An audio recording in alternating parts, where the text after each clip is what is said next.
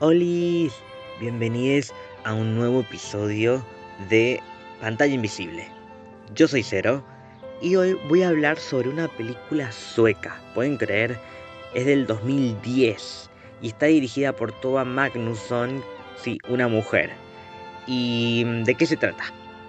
Esta es la historia de David que pierde las elecciones para ser primer ministro, pero conoce a Martin, el encantador secretario de Estado ahora debe compaginar su sexualidad y su dilema político.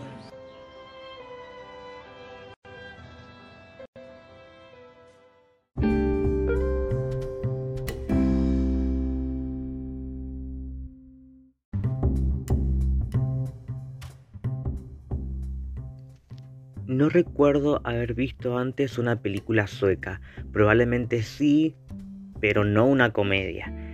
Y en principio creí que esta película podría ser como una excepción a, la, selección que hago de películas para pantalla invisible.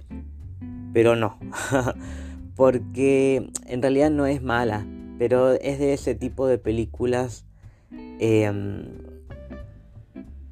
estándar. Es una caca cucaracha y eso es mejor que cualquier otra cosa que a veces suelo hablar acá. Por eso está bueno cruzarnos cada tanto con películas como esta. Sí pasa que es bastante predecible. A pesar de que se encuentran dentro de un contexto político que es lo que más me llamaba la atención porque me ponía a pensar de qué pasaría si yo estuviera en una situación como esa o si Argentina, por ejemplo, tuviéramos una situación similar y en ningún momento eh, se, plantea esa posibilidad de a ver qué podría pasar, sino que directamente acá es como una, una ciertas características de los personajes principales de, de David y de Martin, pero no, no como algo característico en la película. Simplemente podrían haber sido, qué sé yo, los dos eran cocineros en restaurantes eh, de marcas eh, competidoras y podría haber sido la misma historia. Entonces creo que ahí le falta eso que yo estaba esperando, como que me hubiera gustado ver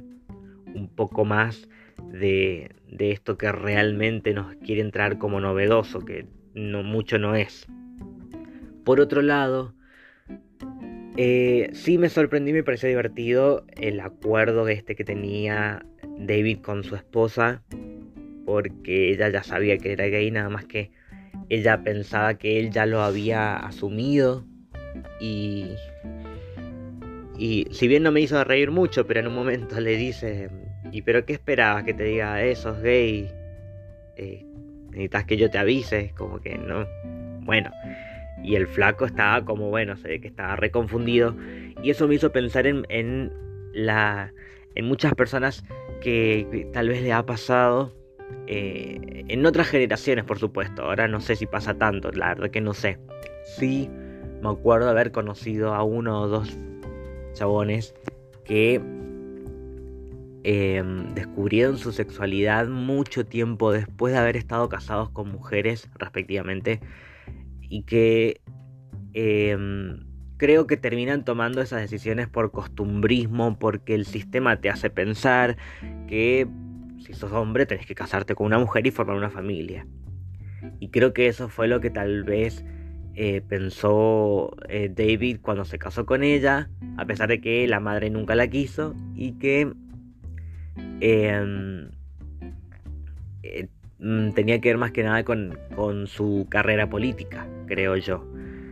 Pero el conflicto también está ahí como medio flojito, como este descubrimiento con él como que no me hace pensar mucho en el personaje. Me pareció más divertido eh, Martin, pero no se explora mucho de él más que el chabón que corta con el novio, que el novio quiere volver a pesar que sí es medio toxiquín y, que él quiere ver qué onda. Es bastante picante para decirle algunos comentarios, pero eso igual no me molesta. en cambio David es como alguien que todavía no sabe bien qué es lo que quiere, qué es lo que necesita y cómo él manejarse dentro del mundo en el que en el que trabaja siendo el mismo. Como que eso mm, tal vez ya lo he visto demasiado y como que hubiera preferido verlo de otra forma. Insisto, es una película del 2010 y es una película sueca. Yo contextualizo eso, por eso no estoy defenestrando la película, pero estoy pensando en qué cosas me hubiera gustado ver, a pesar de que tiene sus cositas lindas. Igual, de todas formas, no me reí. es, supone que es una comedia, tiene toda la, la, la estructura como para hacer una comedia dramática, pero no me reí, no me pareció graciosa. Así que me quedé con ese gusto a poco. A pesar de todo, eh, pasable. Pero como es una caca de cucaracha, no la voy a volver a ver. ya para la semana que viene, sí, nos vamos a encontrar con una secuela como hicimos el año pasado con Another Gay Movie, esta vez con otra película que tiene está dividida en dos partes. En realidad es una película que después se hizo la secuela. No sé si estaba pensado así, pero eh, eso lo vamos a saber en el próximo episodio de Pantalla Invisible. La película de la que voy a hablar es... Em, ay, no me acuerdo el nombre ahora. Ya les digo, porque es eh, una película...